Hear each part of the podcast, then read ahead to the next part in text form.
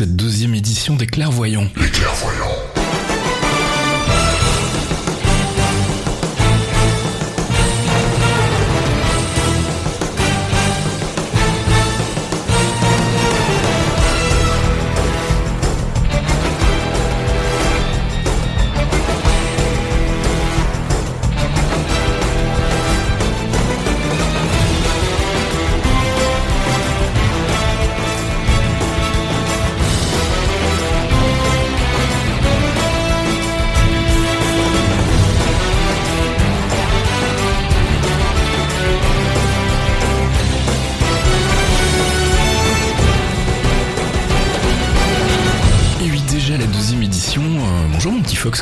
Bonjour mon Faskill, ça va bien et toi? Écoute, ça va depuis la dernière fois. On se plaignait qu'on n'avait pas, euh, qu'on n'avait pas énormément de choses à raconter la dernière fois. Je pense que cette fois-ci, on va être servi. hein. Il y a eu, euh, il s'est passé des Il choses. très euh, très lourd. Voilà, il s'est passé pas mal de choses depuis depuis le mois dernier, donc je pense qu'on va avoir une une section news bien bien remplie. On vous rappelle juste en deux mots ce que c'est les clairvoyants. C'est un podcast mensuel, donc qu'on vous propose pour parler du MCU, donc le Marvel Cinematic Universe, c'est-à-dire tout l'univers qui englobe les films Marvel, Marvel Studios, les la série télé pour le moment Agents of Shield et puis bientôt les autres. Et puis aussi euh, de temps en temps il y a des petits comics qui sortent sur le sujet, mais ça on s'y attarde pas trop. En gros, disons qu'on se concentre essentiellement sur tout ce qui se passe au ciné et à la télé. Et puis euh, on a un, on a un découpage qui est euh, relativement clair. hein. On parle d'abord des news, des news liées au MCU. Ensuite, on a une petite rubrique dans laquelle on s'amuse un peu à établir des théories foireuses et fumeuses si possible. hein. Mon cher Fox, on est spécialiste. hein. Ah, ça c'est la théorie fumeuse et la théorie du foirage, hein, ce qu'on appelle le foirage de Marvel. Comment se faire troller en pensant à un truc Voilà, on s'appelle les clairvoyants, non sans une certaine ironie. Bah écoute, je propose qu'on y aille tout de suite et qu'on attaque directement avec la première rubrique, la rubrique news intitulée True Believers. I wouldn't say I'm a true believer.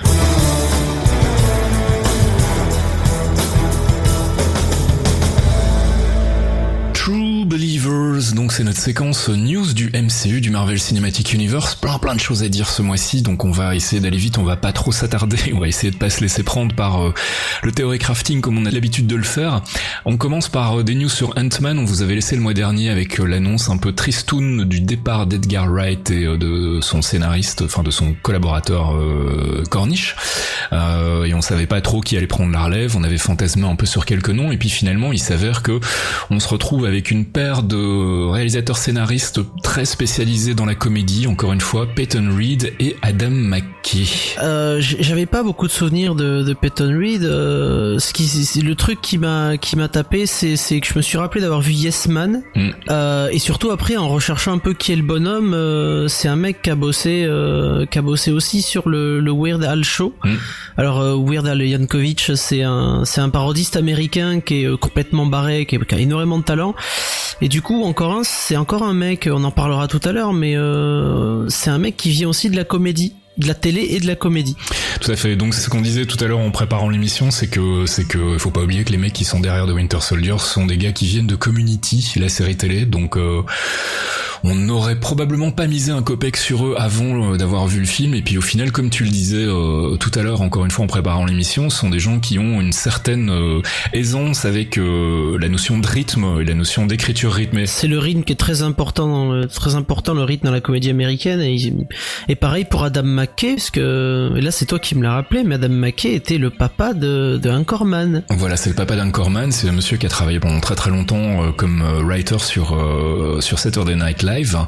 Donc c'est aussi un, monsieur qui vient de la comédie et qui pour le coup aussi a des là, pour le coup, je suis plus rassuré de savoir que c'est lui qui va s'occuper du scénar.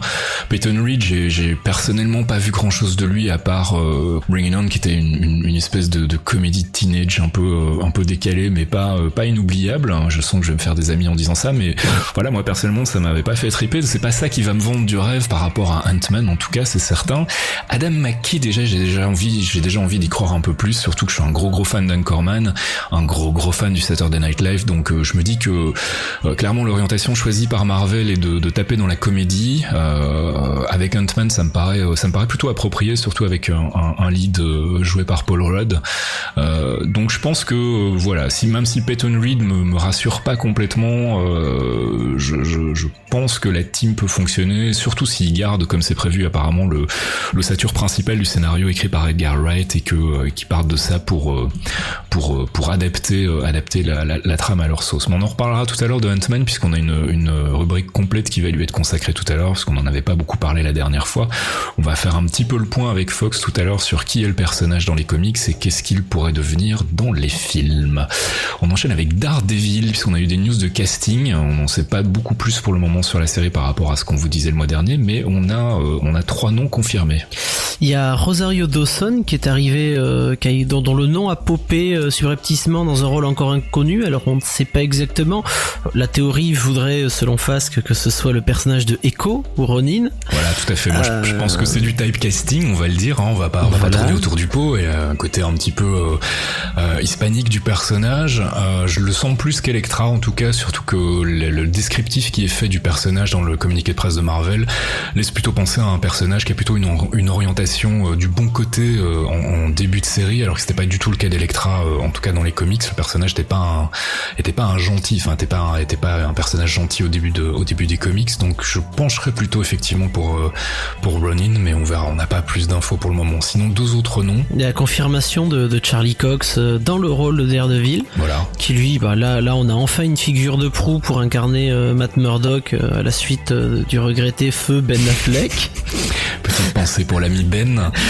c'est du c'est du casting euh, c'est du casting cohérent on va dire. Le, garçon a pas énormément de choses à faire valoir derrière lui en tout cas à mes yeux, mais euh, bon voilà c'est un petit jeune qui a une bonne gueule et euh, qui peut qui peut parfaitement. il va faire ses preuves, hein, il va devoir faire ses preuves sur le rôle, mais le, gros le gros mégaton pour moi, c'est le rôle de, de Wilson Fisk euh, du Kingpin qui va être qui va être incarné par Vincent Donofrio. Alors manifestement, tu es un fanboy de Vincent Donofrio, donc. Euh, euh je, suis assez passionné par le personnage. Alors pour ceux qui connaissent pas, euh, bon, tout le monde a la télévision chez soi, tout le monde a déjà dû tomber sur New York Police Criminel sur TF1 le samedi, avec ce flic un peu bizarre, à moitié dans les vapes, qui pose des questions super anxiogènes aux criminels et qui réagit toujours avec un temps de retard. Mm-hmm. Ben, c'est lui, c'est lui qui va jouer le Kingpin et euh, l'acteur, l'acteur est assez fabuleux dans, dans, ce genre de rôle. Donc je pense que ça va être, ça va être une réécriture très profonde du Kingpin, vu que nous on a été habitués euh, dans les comics à avoir un, Wilson Fisk immense, chauve, très violent, euh, y compris dans le Daredevil avec avec Ben Affleck. Mm. C'était un Wilson Fisk noir certes, mais mais il était magnifique. Enfin l'acteur était magnifique et c'était vraiment Wilson Fisk.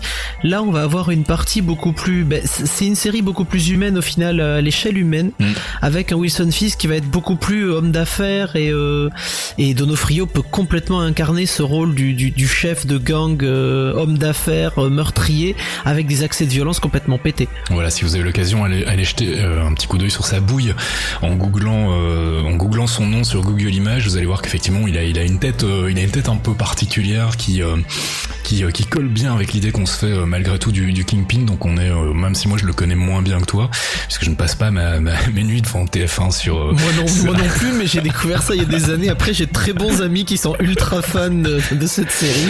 Donc voilà, on, va Greg d'ailleurs. on verra ce que on verra ce que ça donne euh, début 2015 15, si je dis pas de bêtises, on devrait avoir la série sur Netflix. Et puis une dernière petite news concernant Daredevil, puisqu'on a appris aussi la participation d'un certain Fallon Blackburn, qui est un réalisateur qu'on connaît surtout pour euh, deux séries qu'on aime beaucoup. Enfin, en tout cas, une des deux, parce que je dois vous avouer que Doctor Who, personnellement, j'ai pas regardé, mais je sais que c'est une série qui a euh, son, son, son lot de followers et euh, qui a le statut de série culte. les Whovians. Voilà, il a, les il, a, il a, beaucoup bossé dessus, mais il a bossé aussi sur une série que moi j'ai vraiment bien aimé, qui s'appelait Luther, Luther ou Luther je sais pas comment on prononce en anglais, tiens, j'ai un c'est pas, grave, qui est une série donc avec euh, Idris Elba, euh, qui est une série policière très très crue, très très euh, très très britannique, très, enfin voilà, qui, qui pourrait donner des indices aussi sur le ton de la série Daredevil. En tout cas, ça me ça part dans le bon sens en ce qui me concerne. Ça ça me plairait bien que ce soit ce ce genre de patte là qu'on retrouve dans dans la série dans la série Marvel. Guardians of the Galaxy à présent, on n'en peut plus d'attendre la sortie du film. Hein. On sait qu'il va sortir aux États-Unis au 1er août. Août. Il sortira le 13 chez nous, donc je pense que Internet va être miné pendant une quinzaine de jours. Si on veut pas se, faire spoiler la gueule, ça va être très très compliqué. Ou alors il va falloir aller le voir à Londres. On verra bien ce qui se passe d'ici là. Si on, a un screener en réservant sa place, voilà, sans aucune race. un screener dégoûtant venu de Russie avant de réserver sa place pour aller au ciné en France. Je suis même pas sûr qu'il sorte en Russie au premier au premier août non plus. Donc à mon avis, ça va être compromis. Bref, tout ça pour vous dire que donc on fantasmait sur le rôle de Thanos. Et eh ben ça y est, on sait qui c'est. En tout cas pour la voix, ce sera l'ami Josh Brolin. Euh, on sait qu'il a été casté pour la voix. On ignore encore pour le moment s'il va être utilisé aussi pour le physique. Euh, il est fort probable que euh, ce soit pour du motion capture et donc on retrouve quelque part ses traits dans les traits de, Thanos, en tout cas dans les Guardians. Il aura un petit rôle manifestement, mais il sera bien présent et en tout cas plus présent que dans les Avengers. Donc on est plutôt excité par par la nouvelle. En tout cas moi ça me fait ça me fait bien plaisir. Brolin c'est un acteur que j'aime vraiment beaucoup et qui je trouve a exactement le, la carrure, la gueule et la voix pour incarner un personnage aussi euh, aussi fort et, complexe que, que, Thanos. Je sais pas ce que toi t'en penses, mais moi je suis plutôt hypé. Bah, Brolin, moi j'étais assez hypé déjà quand j'avais vu qu'il était au casting de, du prochain Sin City. Mm euh, où il reprend ben, le, le rôle euh, qu'avait Mickey Rourke. Euh, et c'est, c'est oui, c'est une vraie, c'est un vrai acteur de gueule, quoi. C'est une vraie gueule qu'on en voit peu au cinéma. Mm. On a souvent des belles gueules. Je pense, je pense à Ryan Quanton ou d'autres, hein, mais euh, lui, c'est vraiment un vrai visage. C'est une face qui en impose et, et c'est un acteur qui sait en imposer aussi. Donc, je suis plutôt content et j'espère qu'ils vont lui faire un beau make-up d'enfoiré et ils vont nous en mettre plein les yeux. Tout à fait vite. Voilà, j'espère qu'on n'aura pas de full CGI Thanos parce que ça, ça me décevrait un petit peu. Mais par contre, si c'est du, du, motion capture avec euh, avec les traits de, de, Josh Brolin, pourquoi pas? Et puis euh, il y a une dernière news aussi qui est pas des moindres. Et euh. voilà, qui est passé un peu inaperçu parce que c'était dans une réponse à un tweet qu'a fait James Gunn où on lui a demandé s'il avait signé pour plusieurs films et où il a confirmé qu'effectivement il avait signé pour plusieurs films. Ça peut vouloir dire plein de choses. Ça peut vouloir dire que Marvel a extrêmement confiance en Guardians of the Galaxy. Il a déjà signé pour un deuxième film quitte à le virer si jamais ça marche pas. Euh, et on, reviendra tout à l'heure quand on fera le, focus sur Age of Ultron, mais ça pourrait aussi vouloir dire que peut-être il est prévu que James Gunn prenne la relève d'aide de, de Joss Whedon euh, sur Avengers 3, puisque pour le moment je rappelle que Joss Whedon n'est pas confirmé sur Avengers 3 et qu'on se dit que le bonhomme est quand même peut-être pas très loin du burn-out là avec tout ce qu'il est en train de gérer euh, chez Marvel et qu'il n'est pas impossible que ce soit pas lui qui signe Avengers 3, d'autant plus que Gunn a toujours déclaré que la connexion avec le MCU se ferait avec euh, Avengers 3 et non pas Avengers Age of Ultron. Donc il n'est pas impossible que Gunn soit déjà en train de plancher sur un projet qui serait euh, peut-être euh, un, mix Guardians of the Galaxy Avengers pour le, grand final de la phase 3. là on est encore dans le dans, dans la, supputation et dans les théories foireuses. Tu théorie craft là tu t'embarques. Mais on en reparlera tout à l'heure quand on parlera d'Age of Ultron. Moi ça me paraît être une, une piste en tout cas envisageable. Et puis derrière... on va la voir l'Infinity Gauntlet. Mais oui, oui. on aura tout. On aura Thanos, on, aura la grosse baston entre Captain America et Thanos, on aura Adam Warlock qui va sortir de je ne sais où et qui va venir aussi mettre un peu d'ordre dans tout ça. Mais et on, aura Doctor Strange.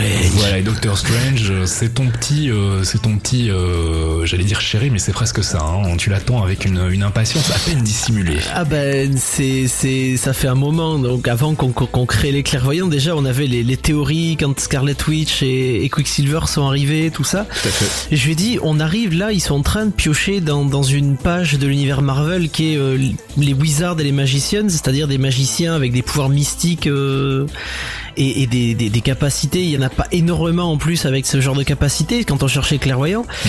Et de suite, le premier perso qui m'a qui m'a sauté aux yeux, c'était lui, Stephen Strange, le magicien new-yorkais. Donc d'autant plus qu'avec la série Daredevil, les séries Netflix, c'est obligé qu'il se rapproche d'eux et qu'il apparaisse, ou du moins qu'on parle de lui quelque part.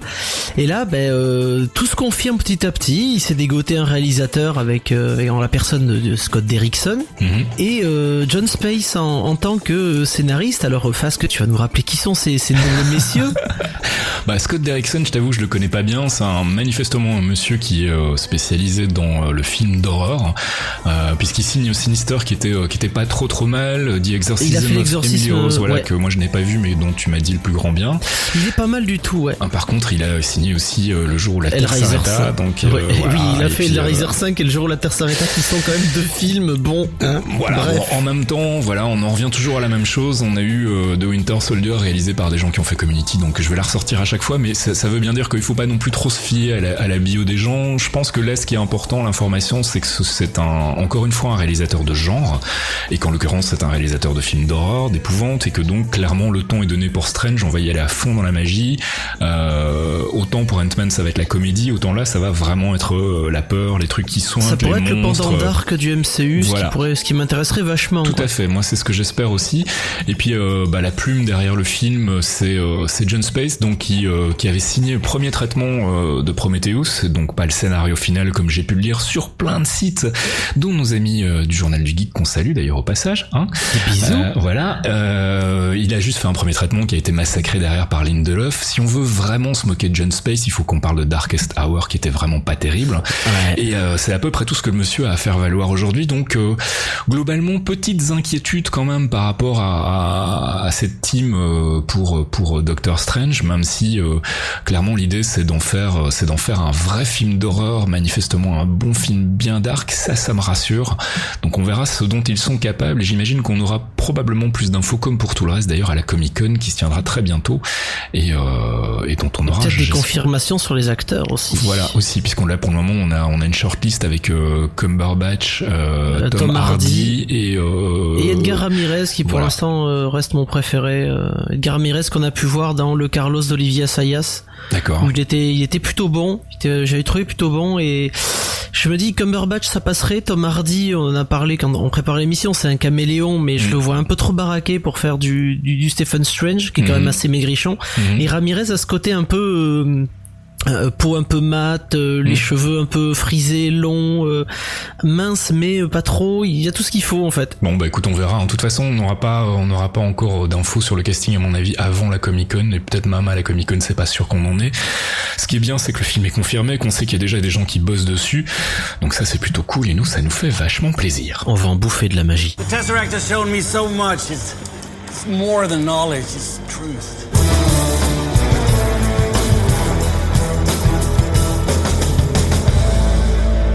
Et c'est l'heure d'Avengers, c'est pas l'heure, la rubrique où on se rend un petit peu ridicule en théorie craftant et en supputant sur l'avenir du MCU.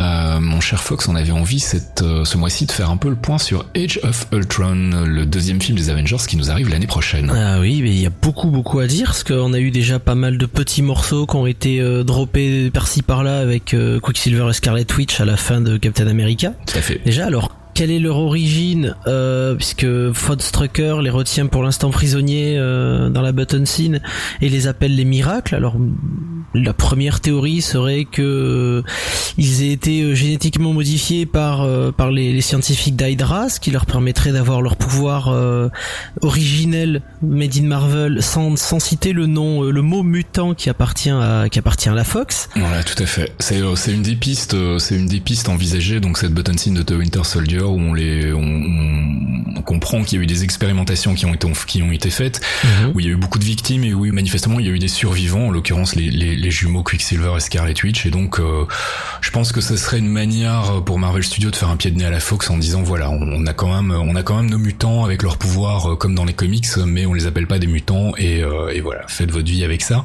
Ça pourrait être effectivement une, une explication de leurs origines. On sait qu'ils seront probablement de l'autre côté de la barrière au début du film puisque moi j'imagine très bien que ça va être deux personnages au service de Von Strucker en tout cas au début début d'Age of Ultron et que ben progressivement dans l'histoire, dans le cours de, l'histoire du film, ils vont euh, ils vont prendre conscience qu'ils ont peut-être plutôt intérêt à rejoindre les Avengers et qu'on terminera probablement sur euh, sur le fait qu'ils rejoignent le groupe et qu'on les verra dans euh, dans les prochains films. Autre annonce qu'on a eu aussi, c'est concernant Vision, puisqu'on sait que Paul Bettany va va jouer physiquement le personnage. Paul Bettany qui faisait jusqu'ici la voix de Jarvis, donc forcément ça a ouvert la porte à plein de spéculations. Nos cerveaux de théorie crafter ont pris feu et on est on est plutôt plutôt motivé à l'idée de savoir que dans euh, dans le MCU, euh, Jarvis pourrait devenir donc la, la première itération de, de, de, Vision. On sait pas encore trop comment. Il y a plusieurs pistes. Il y a notamment le fait que euh, on se souvient avoir vu dans dans Captain America First Avenger très très brièvement une mention de la torche humaine, la première torche humaine qui était donc une des premières versions, enfin une des origines en tout cas de, de Vision dans les comics. Euh, je vois pas encore trop comment ça pourrait se combiner avec le fait que Jarvis évolue en Vision, mais pourquoi pas Enfin, je veux dire, il y a sûrement une connexion à ce niveau-là et sûrement un lien. Euh, Est-ce que ce serait la première itération d'Ultron? Et puisqu'on parle d'Ultron, qui est Ultron en fait dans le MCU euh, Est-ce que ce sera euh, On sait que, que Joss Whedon a déjà déclaré que son origine serait complètement réécrite, puisque dans les comics, en fait, il est inventé par Hank Pym, donc Ant-Man, mais comme Tout le film. Ant-Man arrive après Age of Ultron, ben ça va être difficile d'introduire un personnage créé par un personnage qui sera présenté après. Tout ça va être un peu compliqué, mais vous allez voir, on va on va réussir à faire le tri. Et notre piste pour pour Ultron, enfin je sais pas si tu la partages, mais en tout cas ma piste à moi, ça serait l'algorithme de Zola.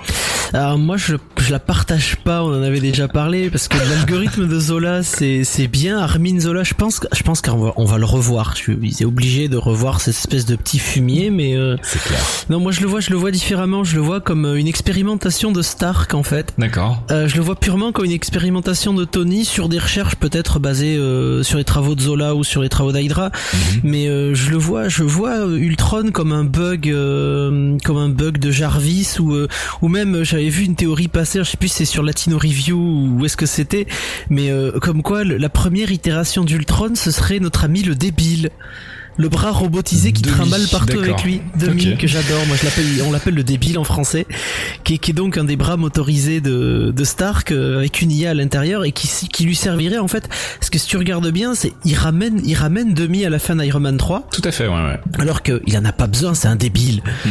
Le mec, c'est c'est c'est le, le robot qui va lui cracher euh, l'extincteur à la tronche alors qu'il n'y a pas de feu. Enfin bon, mais c'est peut-être un de ces projets secrets qui tournerait mal. C'est une théorie qui se tient. Moi, la théorie que j'avais est donc euh, est donc celle de, de l'évolution de l'algorithme de d'Arnim Zola, donc euh, dont on parle dans The Winter Soldier, qui est un algorithme qui vise à détecter en fait euh, les potentielles menaces pour Hydra et qui, qui qui correspond quelque part un peu à la, à la personnalité d'Ultron, qui a un, qui a un, un robot qui à la base veut purifier l'humanité, euh, veut euh, veut la pacifier et se rend compte à terme que pour la pacifier, ben en gros il faut éliminer complètement l'humanité, que c'est l'humanité le problème et que l'humanité est pleine de défauts et qu'on pourra de toute façon pas réparer ses défauts autrement qu'en annihilant toute euh, toute forme de vie.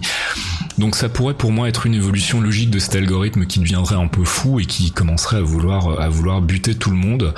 Euh, les deux tiennent en fait. Peut-être qu'elles vont même se croiser en par fait. hein. Stark en fait. Ça Ah, passera ça- par Stark obligatoirement. Donc ça me paraît euh, évident, tous les indices ont été, en tout cas, euh, tous les indices pointent dans cette direction-là, comme quoi c'est trailer, qui hein. va être à l'origine déjà le, le trailer qu'on avait vu à la Avec le Comic-Con. masque d'Iron Man, le casque d'Iron Man qui prend la forme du casque d'Ultron avec Voilà. un magnifique morphing. euh. De, de toute façon, pour que Ultron puisse se manifester physiquement, euh, Il lui faut des robots. Voilà, il faut qu'il passe par des armures ou des robots, et quoi de mieux que d'utiliser les armures de Tony Stark. Donc, euh, donc ça, ça me paraît être relativement clair. Après, on sait aussi qu'il y aura plusieurs itérations d'Ultron dans le film comme dans les comics, donc il y aura probablement plusieurs versions. Est-ce que Vision sera cette première version? Est-ce que Demi sera la première version d'Ultron? Ce serait assez rigolo et ce serait très Whedonesque aussi. Donc, euh, donc voilà, tout ça, tout ça est possible. Relisez peut-être le, le, les, les comics à, à l'occasion, euh, les premiers comics parlant d'Ultron, peut-être pour vous familiariser un peu avec le personnage. Euh, puis au- au-delà de ça, au-delà de ça sur Age of Ultron, il y a, il y a énormément d'images qui ont leaké ces derniers temps. Tout à fait. Des images du tournage où on voit euh, bah, d'ailleurs des images postées pour certaines euh, sur les, les Instagram de, Robert Downey ou d'autres acteurs, mais on voit euh, on voit l'Avengers Academy. Ah, et ça c'est très intéressant parce que alors on sait pas encore à quelle euh, ligne temporelle du film euh, c'est attaché. Est-ce que c'est au début, au milieu ou à la fin? Ouais, c'est la question qu'on se posait, c'est de euh, savoir si c'est des images qui correspondent au début du film ou plutôt si ça va être une espèce de point culminant, euh, si la, la formation de l'Avengers Academy va être un, un point culminant. Si tu peux rappeler peut-être en, en quelques mots euh, ce que c'est l'Avengers Academy dans les comics en tout cas. L'Avengers Academy, c'est le pendant, comme, comme tu le disais, c'est le pendant du manoir Xavier pour les, les, les mutants. C'est-à-dire, c'est une école euh, créée par les par les Avengers pour recruter euh, les personnes à fort potentiel. Donc, entre parenthèses des super-héros, des potentiels, qui pourraient tourner mal. C'est ça. Ce qui n'est pas, ce qui, ce qui n'est pas la version officielle. Hein, donc ça c'est pas, c'est ce qu'on découvre plus tard en fait dans les comics, mais à la base c'est présenté comme étant une sorte effectivement d'école, d'équivalent de, de l'école du professeur X pour les mutants, mais pour les le reste des super-héros. Et on se rend compte effectivement que la véritable motivation derrière, c'est de plutôt repérer les gens qui pourraient mal tourner, de les canaliser pour en faire des gentils et plutôt qu'éviter qu'ils tournent, qui tournent mal. Ce qui rejoint encore une fois euh, la logique de l'algorithme d'Arnim Zola. Euh, de traquer justement. oui, c'est vrai que ça fait sens aussi. Voilà.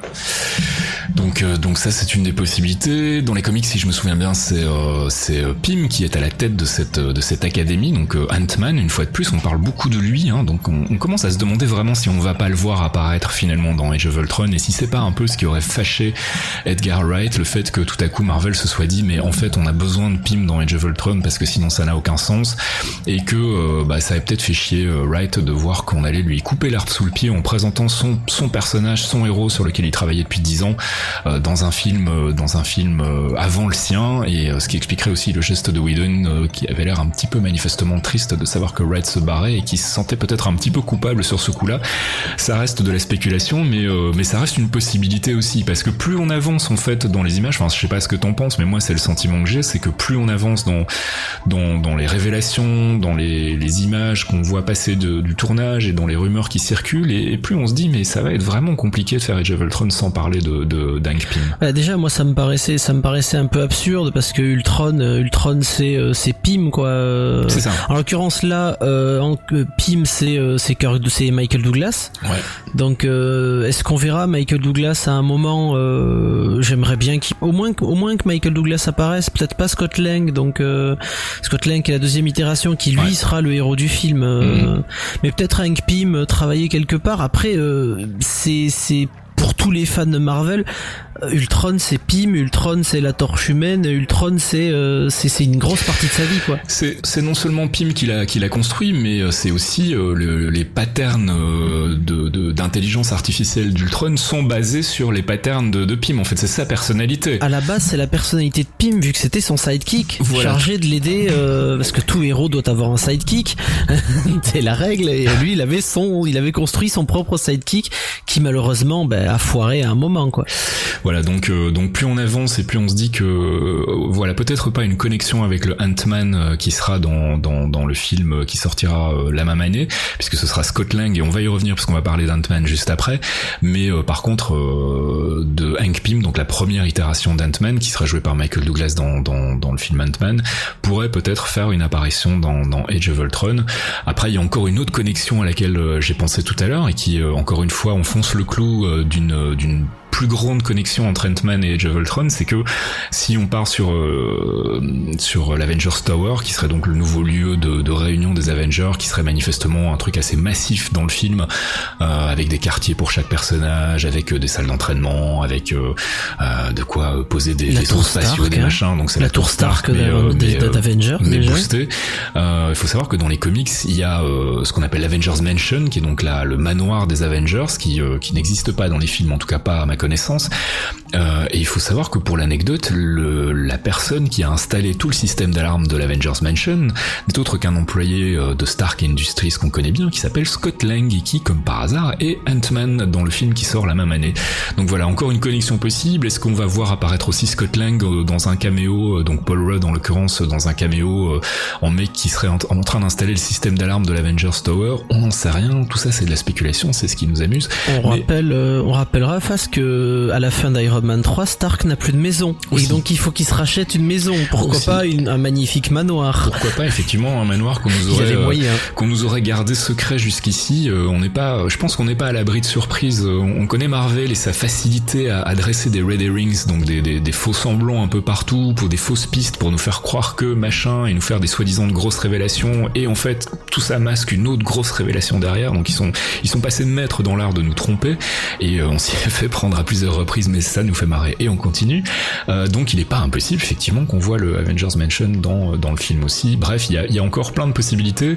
Euh, il y a aussi il y a aussi BJ Britt. BJ Britt donc euh, qui sera présent, donc il fera la connexion qui est l'agent triplet dans la série Agents of Shield. Donc il y aura manifestement une connexion directe entre la saison 2 d'Agents of Shield et Age of Ultron. Faut rappeler que la saison 2 d'Agents of Shield va se terminer juste avant la sortie d'Age of Ultron au cinéma. Donc d'un point de vue chronologique, Age of Ultron succédera à, euh, à la saison 2 d'Agents of Shield qui va mettre en place une reconstruction du Shield manifestement par Coulson. Est-ce que cette reconstruction du Shield va devenir l'Avengers Academy? Est-ce que ça va être autre chose? En tout cas, il y aura une connexion puisque bon voilà, si BJ Britt était sur le tournage, c'était probablement pas uniquement en touriste, surtout qu'apparemment il était en, costume euh, du Shield, donc euh, manifestement il n'était pas juste là pour regarder comment ça se passait. On y a vu aussi Anthony Mackie, euh, qui est Falcon, alors qu'on avait jusqu'ici prétendu le contraire, comme quoi il serait pas sur le film. Là apparemment il était sur le tournage aussi. Par contre lui n'était pas en costume, si je me souviens bien, donc il reste encore un doute quant à sa participation. Et on a vu le costume d'Iron Patriot, donc ça on savait déjà plus ou moins que, c'était, qu'il ferait au moins un caméo dans le film. Donc là on est moins surpris. Ce qui surprend plus c'est la connexion avec avec Agents of Shield et donc on pourrait avoir effectivement ce qu'on appelle en comics un tie-in au niveau de d'Agents of Shield, donc un, un lead-in même carrément. Donc la saison 2 d'Agents of Shield pourrait préparer le terrain en fait pour euh, pour le film Age of Ultron sans qu'il soit absolument nécessaire de l'avoir vu, mais en tout cas pourrait mettre en place les bases qui seraient réutilisées derrière dans, dans Age of Ultron. Comme elle l'a fait pour Captain America. Je pense qu'on va avoir 12, euh, les 12 prochains mois là pour nous qui aimons euh, faire des théories fumeuses, ça va être ça va être assez épique. Hein. Ça va être dur. Et puis on va terminer euh, en vitesse juste pour rappeler que euh, donc ce dont on parlait tout à l'heure, le fait que James Gunn a annoncé avoir signé pour pour plusieurs films, j'ai une théorie sur le sujet qui vaut ce qu'elle vaut et qui est probablement à l'étude chez Marvel et qui ne sera peut-être pas la théorie qui s'avérera être celle utilisée, mais il faut savoir que James, Joss Whedon pardon n'a pas signé encore pour Avengers 3, que le monsieur euh, abat un taf de malade pour le moment après avoir fait Avengers 1 et bossé sur Avengers 2, et gérer la série Agents of Shield, s'occuper aussi de toute la cohérence au sein du MCU. Donc euh, il fait beaucoup de rewriting sur tous les films du MCU, il est présent partout. À côté de ça, il a sa petite vie à lui aussi où il continue de mener ses projets perso, ses comics sur Buffy, Angel, etc. Donc il est débordé de boulot, je pense. Et je me dis que un Avengers 3, ça pourrait être peut-être le film de trop pour lui et que euh, sentant le truc arriver, il s'est dit hmm, je vais peut-être pas le faire en fait. Je vais peut-être filer, euh, filer le bébé à quelqu'un d'autre. Et qui de mieux pour reprendre les rênes que James Gunn, sachant que James Gunn a déclaré à de nombreuses reprises que Guardians of the Galaxy avait une connexion euh, avec le MCU et notamment une connexion au niveau d'Avengers 3. Il a été très spécifique sur le sujet, donc pas avec Avengers 2 et of Ultron, mais avec Avengers 3. Donc euh, qui de mieux, qui de mieux placé que lui à ce moment-là pour reprendre le flambeau de Joss Whedon? et vu qu'il a signalé donc avoir signé pour plusieurs films, moi ça me paraît être une théorie. L'autre théorie serait que euh, Marvel mise vraiment beaucoup sur Guardians of the Galaxy, en tout cas très confiant sur son futur succès. Euh, pourquoi pas aussi, hein, finalement, euh, qu'est-ce que ça leur coûte de l'engager, de le faire signer sur plusieurs films, quitte à le virer avec un gros chèque si ça se fait pas? L'avenir nous le dira. Je pas ce que toi t'en penses, que t'es plutôt pour une pour une pour un deuxième Guardians of the Galaxy, pour un Avengers 3, pour un autre projet peut-être encore, qui sait? on avait on avait discuté tout à l'heure de la de la double feature et c'est c'est une idée qui fait sens pour énormément de films, c'est-à-dire faire deux films mhm. euh, qui mélangent justement les Guardians of Galaxy et, euh, et les Avengers, parce que de toute façon on sait on sait que clairement euh, les Infinity Stones sont là, mhm. Thanos est là, donc à un moment il va falloir lui péter sa voilà, on va, on va vers un affrontement face à Thanos. On va, vers un, front, un, véritable frontal qui est l'un des plus grands arcs de Marvel, parce que le, la guerre de l'Infinity Gems, et on vous en parlera dans un focus un peu plus tard.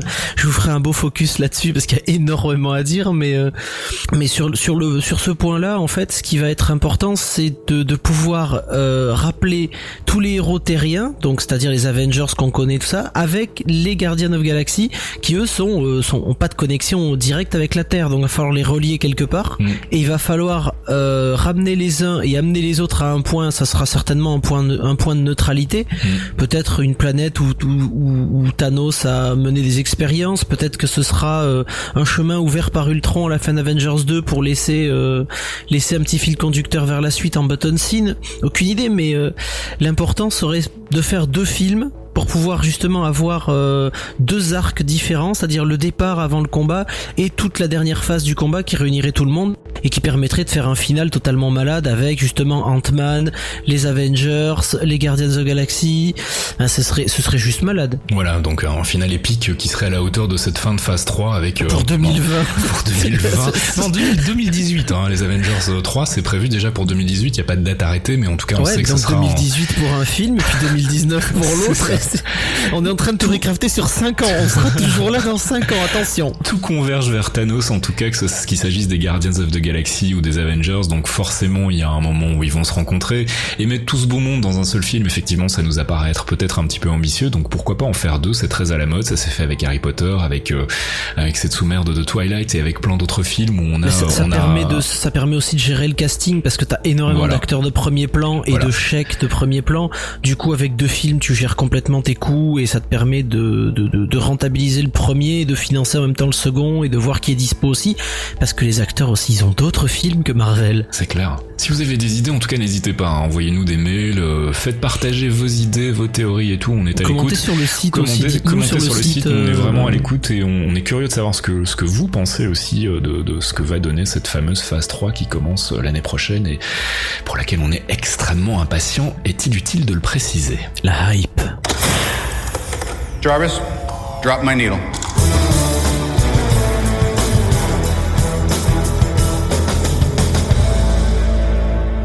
Et c'est l'heure d'une petite pause musicale après tout ce blabla et tout ce théorie crafting. Et ce mois-ci, eh ben, Fox, c'est toi qui es venu avec un scud. Ah, je suis venu, je suis venu avec un de mes scuds favoris, euh, tiré d'un film que j'ai bien aimé, même si c'est pas le meilleur des trois, mais c'est Iron Man 2. Eh ben, moi aussi, je l'ai bien aimé. Voilà, Euh, parce que moi j'aime. Iron Man, donc euh, jetez-moi des cailloux. Iron Man est mon super héros favori. J'ai appris à lire avec lui et je vous merde. Et donc, tu nous es venu avec quel morceau? Et je suis venu, je suis venu avec euh, la BO, la BO de, de, de Iron Man, de Iron Man 2, donc euh, Shoot to Thrill d'ACDC, les les les Écossais, les Écossais mitigés euh, australiens qui, qui ont fait euh, qui ont fait un son fabuleux il y a déjà 30 ans de ça et qui qui ne vieillit pas et qui collait tellement bien au clip. Voilà, c'est le morceau emblématique de Tony Stark slash Iron Man. c'est ça, et ça va vous filer la patate dans le métro, au bureau, n'importe où. Voilà, et on se retrouve juste après pour parler d'Ant-Man.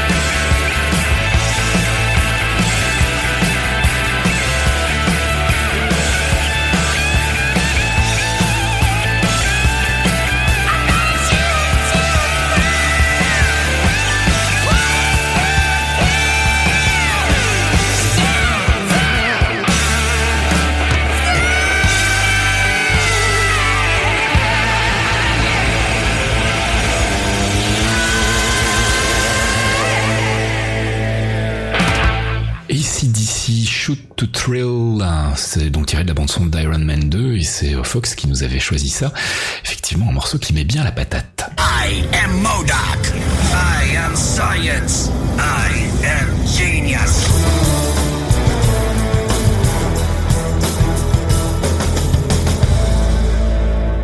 L'avez reconnu, c'est la voix de Modoc qui nous annonce que c'est l'heure de parler de science, plutôt de la science des comics. On va euh, s'intéresser, comme on vous l'a promis, ce mois-ci au personnage d'Ant-Man, qui est un personnage compliqué parce que non seulement il a plusieurs identités, mais aussi il y a eu plusieurs personnages qui ont incarné euh, Ant-Man dans les comics. Le premier euh, est apparu dans Tales to Astonish numéro 27 en 1962. C'est un personnage super important parce que c'est un des membres fondateurs des Avengers. Et pour nous en parler, Fox va nous faire une petite récap sur, bah, sur la première itération d'abord. Si on commençait par le tout premier Ant-Man, à savoir Henry Hank Pym. Alors Henry Pym, Henry Pym, puisqu'on est dans IM Science, Henry Pym était un scientifique, un scientifique qui travaillait euh, à la découverte de particules euh, inconnues, qu'on a, qu'il a nommé plus tard euh, les particules de Pym puisqu'il leur a donné son nom, euh, et qui, qui lui ont donné euh, des super pouvoirs, mais des pouvoirs assez particuliers vu que les particules de Pym ne lui permettent que de, au départ de rétrécir. C'est ça. Jusqu'à avoir la taille d'une fourmi. Euh, il va mener donc diverses expériences euh, au sein d'une fourmilière où il va, euh, il va vivre pendant pendant quelques temps parmi nos amis les fourmis.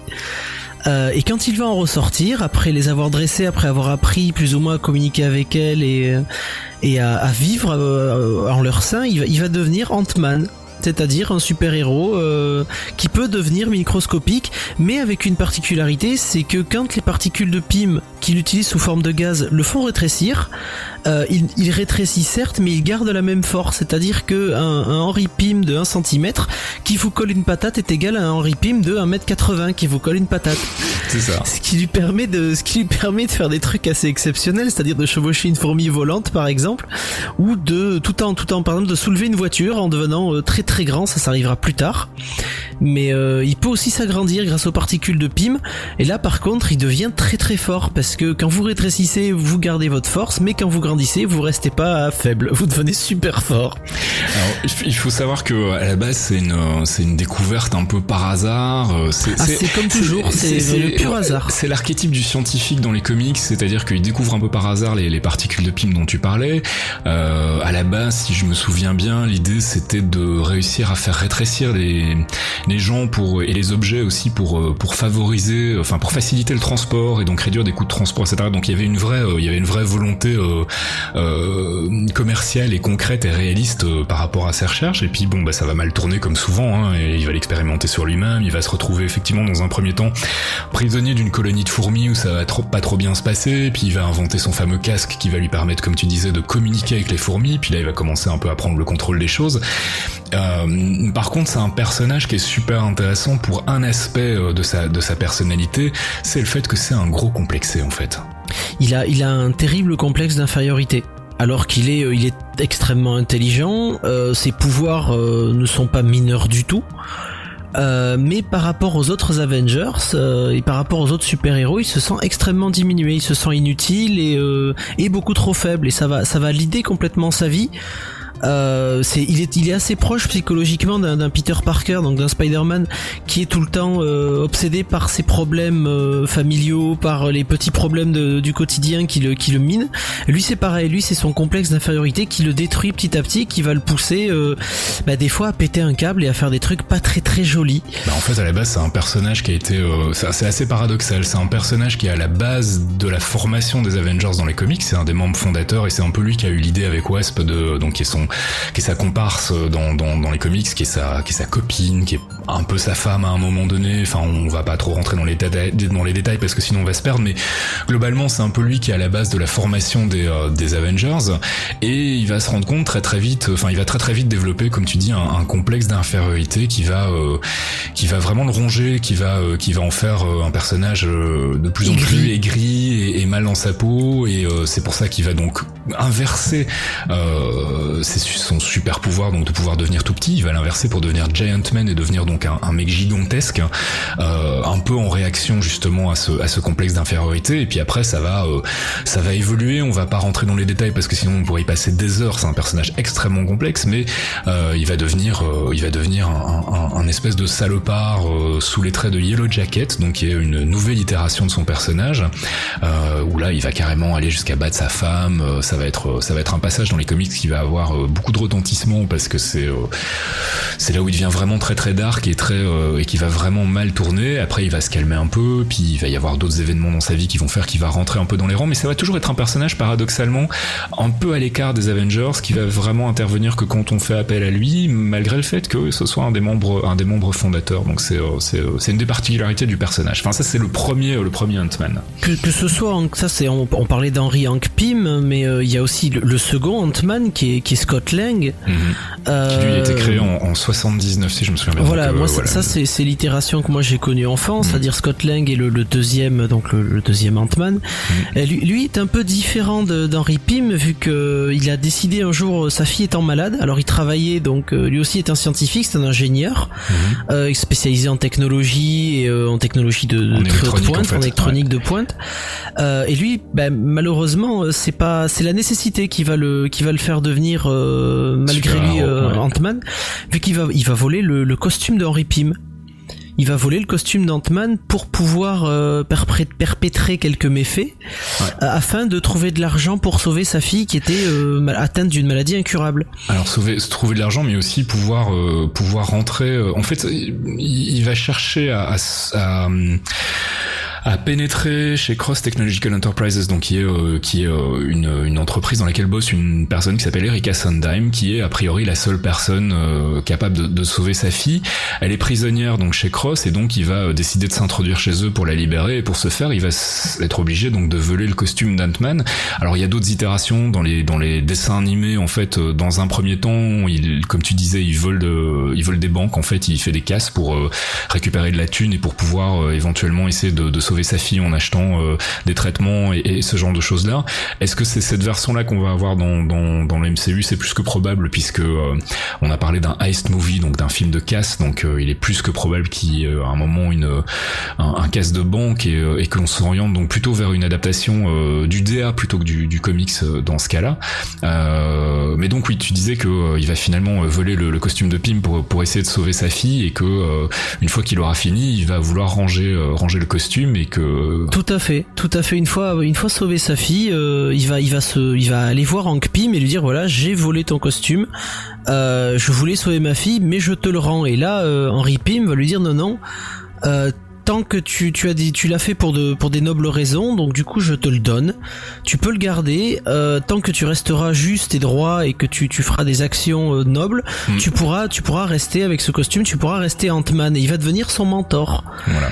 et c'est comme ça que, que Scott Lang va devenir le deuxième euh, Ant-Man et prendre la relève de Pym en améliorant par exemple le casque euh, c'est lui qui chevauchera la fourmi volante, euh, ce qui est assez ridicule dans les comics des années 80. Vous voyez tous les super-héros et d'un coup il y a un crétin sur une fourmi volante et vous faites mais qu'est-ce qu'il fout là lui? Il faut savoir qu'on se plaignait tout à l'heure que ce ne soit pas Hank Pym parce que euh, Hank Pym a, beaucoup de, connexions avec Ultron, mais euh, d'un autre côté Scott Lang a pas mal de connexions potentielles aussi avec l'univers actuel du MCU.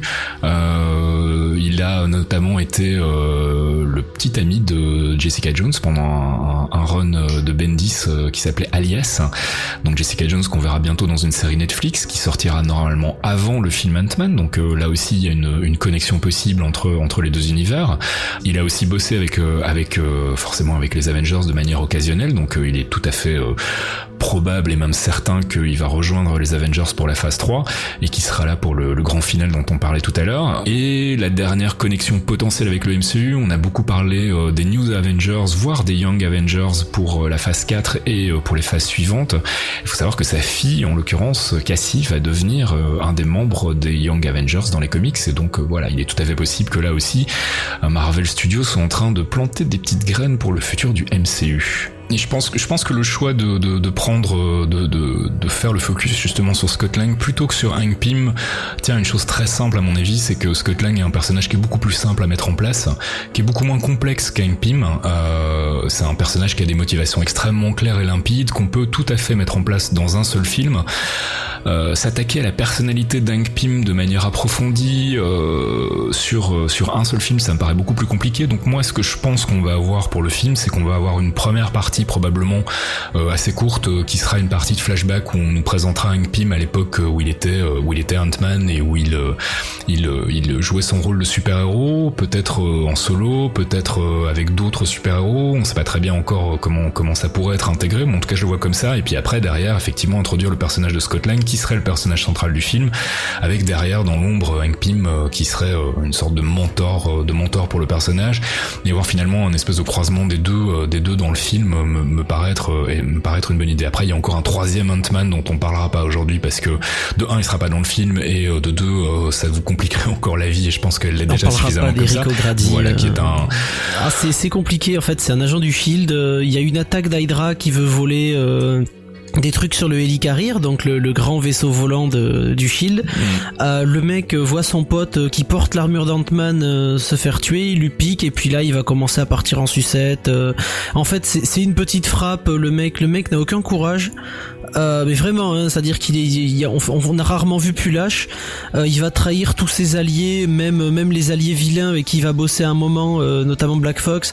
Le mec va faire n'importe quoi. Il va essayer de se refaire une santé petit à petit, et puis il va finir, euh, il va finir prisonnier forcé dans, dans le Marvel Universe, c'est-à-dire qu'il finira chez les Thunderbolt à bosser pour Captain America, contraint forcé s'il veut pas aller en tôle à vie, quoi. Voilà, mais celui-là on en parlera, on en parlera pas plus parce qu'effectivement c'est c'est un personnage il est Beaucoup trop éloigné. Euh, et voilà, et puis on a déjà, euh, on a déjà eu confirmation du côté de Marvel Studios qui ne serait pas dans le film, donc euh, clairement on va se, on va se focuser sur sur Scott Lang en tout cas pour pour la phase 3 avec derrière derrière Hank Pym, donc Michael Douglas et Paul Rudd. Je suis vraiment curieux, tiens petite parenthèse, mais je suis vraiment curieux de, de voir de voir les deux personnages évoluer côte à côte dans un film. je pense qu'ils ont jamais tourné ensemble et revoir Michael Douglas en plus dans un truc dans un truc un peu mainstream et un peu un peu grand spectacle, ça me ça me fait vraiment plaisir et et je suis ben, vraiment impatient. Au même titre que, au même titre que Robert Redford, en fait, qu'on voit dans Captain America. Moi, c'est vraiment ce point qui me plaît beaucoup dans les réalisations euh, MCU en ce moment. C'est, euh, on va chercher des acteurs de poids comme ça, des légendes du cinéma, mhm. et de leur donner des rôles de mentor à chaque fois ou de, de, de personnages très importants et liés à l'histoire du, du Marvel euh, Cinematic Universe. He's a spy. He's the spy. His secrets have secrets.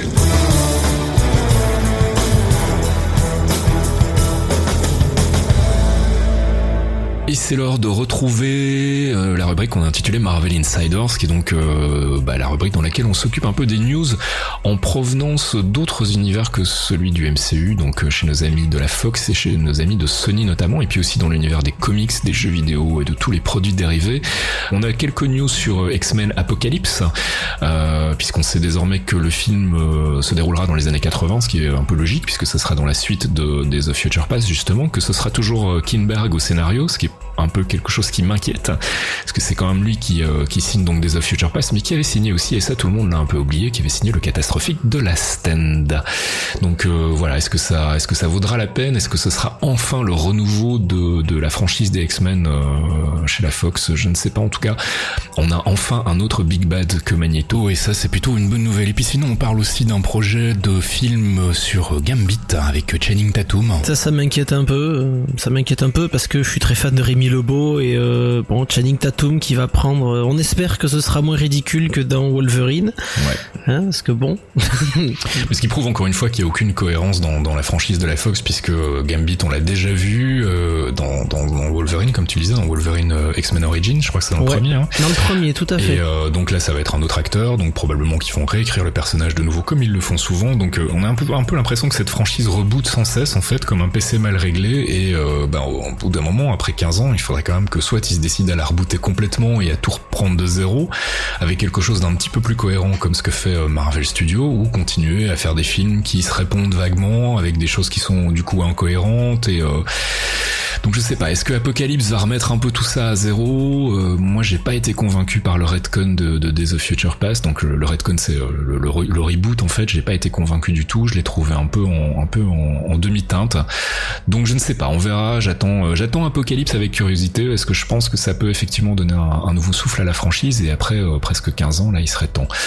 et puis sinon, dernière petite chose dont je voulais vous parler, on vous en a parlé la, le, mois dernier du jeu Lego Marvel, eh bien figurez-vous qu'on a un exemplaire du jeu à vous offrir sur PC, sur Steam. C'est notre ami Coldo qui, euh, qui se propose de nous offrir comme ça gracieusement un exemplaire du jeu. Pour le gagner, c'est très simple. Il suffit de deviner quel est son Avenger préféré. Alors c'est euh, encore plus simple que, que prévu puisqu'on vous parle même pas des comics, on vous parle donc d'un Avenger du MCU, donc il n'y en a pas beaucoup, le choix va être vite fait. Coldo a choisi le sien, à vous de découvrir donc euh, et de le tweeter. Tweeter ça à l'attention du compte Les Clairvoyants avec le hashtag Lego Marvel et puis euh, on tirera un gagnant au sort d'ici une dizaine de jours et on lui offrira donc gracieusement le jeu Lego Marvel qui est plutôt fun. Je sais pas si toi t'as eu l'occasion d'y jouer, mais en tout cas je suis un peu bloqué dessus et c'est vraiment vraiment vraiment sympa. LPD, il y a une lettre pour vous Hein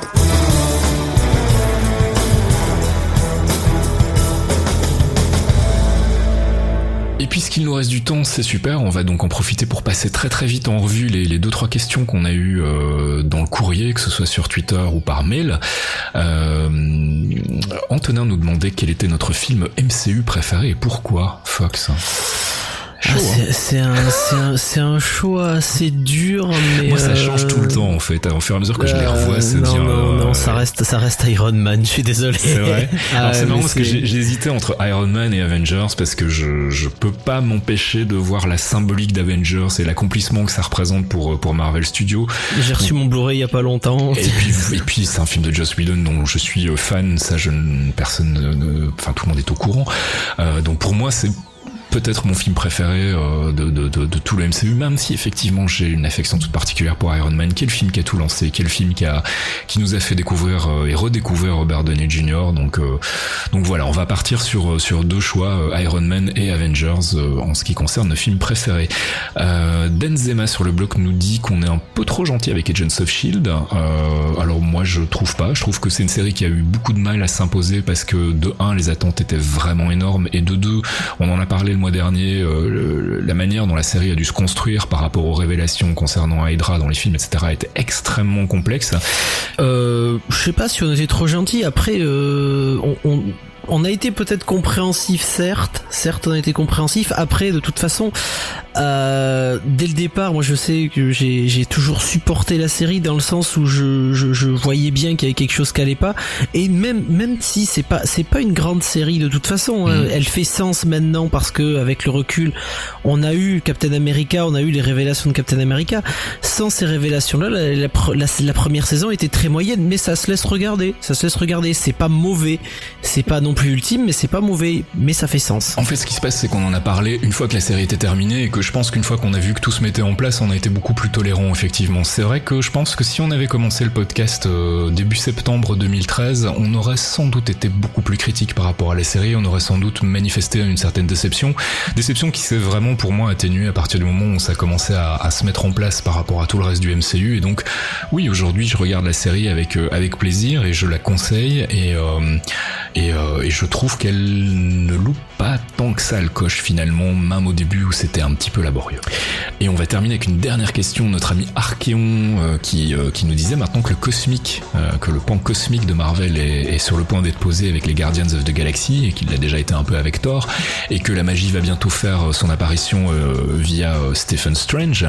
Euh, quelles sont vos prévisions pour les nouvelles licences de la phase 3 Alors je sais pas si toi tu as, euh, tu as une idée. Les mêmes. Voilà, je pense que on a la même tous Black les deux. Bolt, voilà. Black, Black Bolt. Bolt, les Inhumans, moi j'ai vraiment envie de les voir, euh, de les voir au cinéma. C'est un univers qui est extrêmement riche, je pense vraiment sans, euh, sans sombrer dans, dans, la- dans, dans l'exagération que c'est probablement un des univers les plus intéressants de, de, de- du lore Marvel. C'est euh, c'est passionnant, il y a un côté rituel de passage à l'âge adulte avec bon cette, je vous résume l'histoire en, en deux mots, hein, mais donc ce sont des, des humains sur lesquels les cris, donc cette race extraterrestre a fait des expérimentations génétiques et euh, qui ont appris en fait à vivre avec ces, expérimentations génétiques et à développer en fait leur société autour de ce principe-là et donc d'avoir un, rituel euh, de passage à l'âge adulte où on les expose à ce qu'on appelle le, terragène mist, qui est donc un- un- une substance particulière qui débloque en fait leur euh, mutation et qui donc les transforme et euh, est considéré comme un passage à l'âge adulte. Donc il y a tout un, toute une analyse euh, sociétale autour du truc qui est vraiment super intéressante. C'est plein de personnages variés parce que forcément ils ont tous des mutations différentes. Il y en a qui ont des chouettes mutations, d'autres qui sont un peu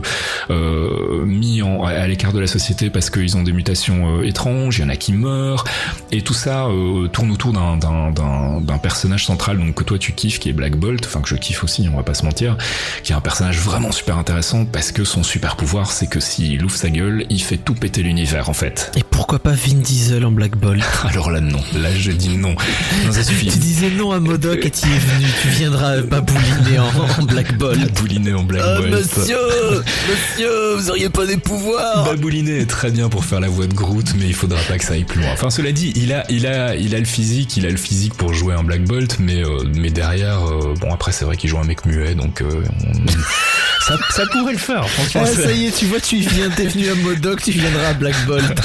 Vin Diesel dans un rôle muet, moi je crois que c'est ce qui peut lui arriver de mieux en fait.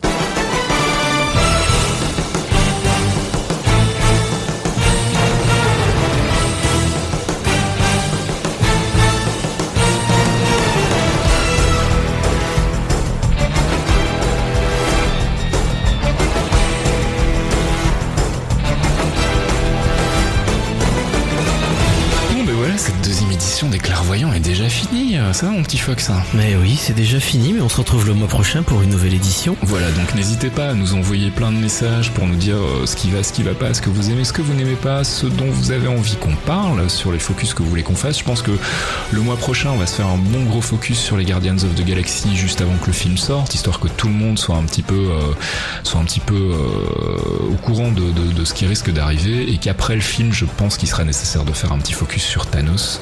Donc là, je pense Exactement, a- on aura des, on aura des news de la Comic Con. on aura normalement des news de la Comic Et Con. des leaks. Voilà, et on aura, on espère, des premières images d'Age of Ultron sur lesquelles on pourra encore théorie crafter comme des sauvages. Euh, bah, on se retrouve le mois prochain. Je sais pas encore quand exactement. Ça dépendra un peu de notre disponibilité pour l'enregistrement.